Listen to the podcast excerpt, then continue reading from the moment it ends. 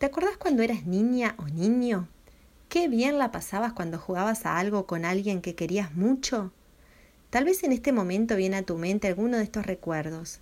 Sí, porque aunque parezca que no son tan importantes, los momentos en que niños y niñas disfrutan con personas que quieren quedan bien guardados en algún lugarcito de su mente para toda la vida.